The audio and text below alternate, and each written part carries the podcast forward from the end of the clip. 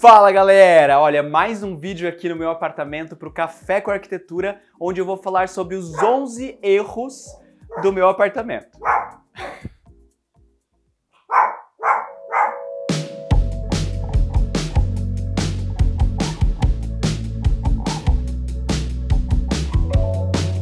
Aqui eu nem considero um erro assim, porque é uma balança entre um, um, um equilíbrio que a gente fez uma escolha, né? Eu gosto muito de cozinhar. E eu também queria ter uma torre de elétrons. O que é a torre de elétrons? É esse espaço onde a gente tem forno e micro-ondas numa torre. Isso fez com que eu tivesse uma bancada de pia pequena.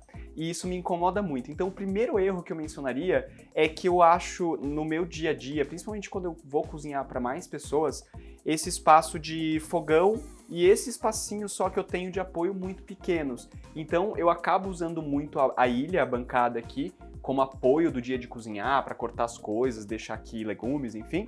Mas no geral é muito pequeno. Agora o que é realmente um erro é o tamanho dessa cuba.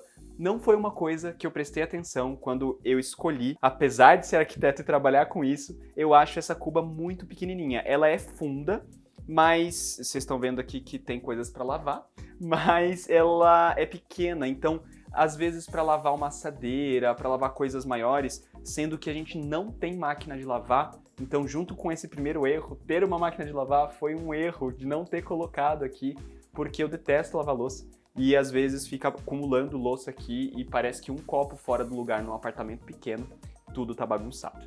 Segundo erro que eu cometi é o seguinte, essa torneira, ela é bonita, ela é uma torneira barata, foi um investimento bom, mas ela começou a me encher o saco. Por quê? Porque ela é bem flexível. Só que ela para numa determinada posição que para você voltar para a posição original, ela vai ficar sempre torta.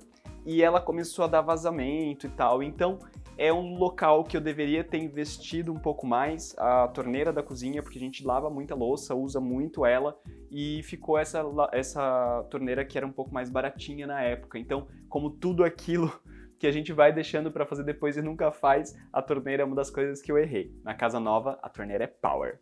E aqui, mais um terceiro ponto do que eu errei, esse revestimento, ele é na cor nude, porque tudo aqui é meio clarinho mas o rejunte dele fica muito sujo, porque a gente usa muito aqui, então tudo espirra.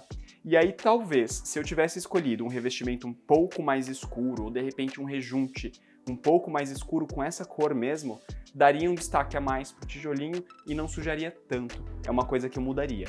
Outro ponto que aqui a gente não prestou atenção na hora de comprar os eletrodomésticos é a geladeira.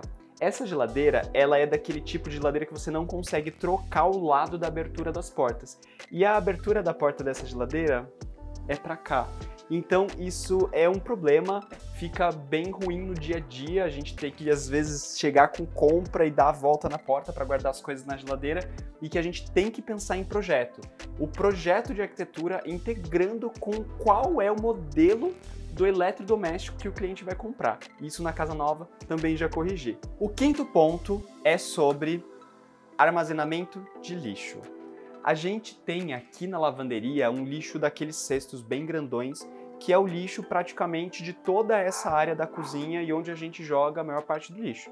Então, eu não previ nenhum tipo de lixeira embutida que, por exemplo, poderia estar nessa porta ou alguma coisa do tipo para os lixos da cozinha, né, dos alimentos e tudo mais. Tudo fica lá. E como é um apartamento muito pequenininho, o sexto erro é justamente esse espaço do lixo que não foi pensado por mim inicialmente em conjunto com tudo que deveria ser guardado na lavanderia. Espaço para guardar é, vassoura, rodo, aspirador, tudo isso acabou ficando num nicho que eu fiz na parede aqui, mas mesmo assim a lavanderia é muito pequenininha, então tudo fica meio que entulhado. Não me obriguem a abrir essa porta para vocês verem. E antes de finalizar a cozinha, uma coisa que eu e meu marido a gente sempre reclama é de ter feito esses quatro nichos nesse módulo de armário. Apesar de ser muito bonito, acaba sendo um local que fica sempre entulhado de coisa, bagunçada e não tem portas para esconder. Então é um local que fica muito visível, meio que na entrada aqui da cozinha, todo mundo enxerga e se a gente tivesse feito de repente portas grandes vindo até aqui, seria mais funcional no dia a dia. Vamos ver os rodapés? Oitavo ponto do que eu errei na, aqui no apartamento, o rodapé. Gente, esse rodapé, ele não é um rodapé ruim, ele é um rodapé de PVC. Inclusive, na casa nova vai ser o mesmo tipo de rodapé. Mas a questão é, para este apartamento especificamente, ter usado esse rodapé foi um erro. Por quê? Porque como vocês sabem, viram os outros vídeos, eu tenho certeza, é, a tipologia construtiva desse prédio, ela fez com que as paredes não ficassem exatamente alinhadas. Dá para ver pela diferença do piso aqui e lá no final. E esse rodapé precisa de uma perfeição de acabamento com relação à parede e o ângulo da parede, porque senão ele começa a soltar da parede, ele não dá um acabamento legal ao longo do tempo, ele vai abrindo e tudo mais.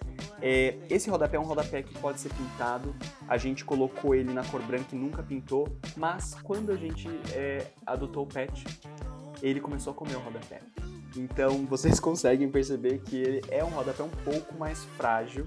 Hoje em dia ele não faz mais isso, mas talvez aqui no apartamento se eu tivesse feito com o próprio porcelanato teria sido mais funcional. E mais um ponto, é, que é o nono ponto que eu daria mais atenção é a parte das maçanetas.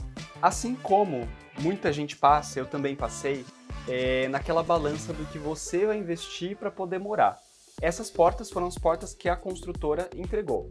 E eu só dei uma pintura nova nelas, logo na reforma, mas eu não troquei as maçanetas, que vocês podem perceber que elas são bem simples. Já falei da torneira e é o mesmo caso. É o tipo de coisa que eu falei, ah, mais pra frente eu troco. Faz três anos que a gente mora aqui, eu não troquei as maçanetas e talvez se na reforma eu tivesse colocado isso como um custo é, integrado a tudo que eu fiz no apartamento, eu já tivesse com maçanetas mais bacanas, né, que é, não dessem problema, porque essas maçanetas elas têm jogo, ó, e isso me irrita profundamente. Para falar sobre o décimo ponto de erro aqui no apartamento, eu até sentei. Por quê? Gente, quando a gente fez a reforma, estava muito na moda colocar revestimento só dentro do box. A gente tem dois banheiros. No banheiro de visitas, a gente revestiu ele inteiro. E acabou sendo o banheiro que a gente menos usa. E no nosso banheiro, da nossa suíte, do nosso quarto, que é o que a gente usa todo dia, eu coloquei revestimento só no box. Eu não acho que isso é uma solução ruim quando você pensa num projeto com banheiros maiores, mas eu não faria de novo. Por quê? Porque os banheiros aqui são muito pequenininhos. Então, o revestimento só no box fez com que a gente trabalhasse com pintura no resto do banheiro. E por ser muito apertadinho, tudo que a gente esbarra na parede, ele vai sujando a parede.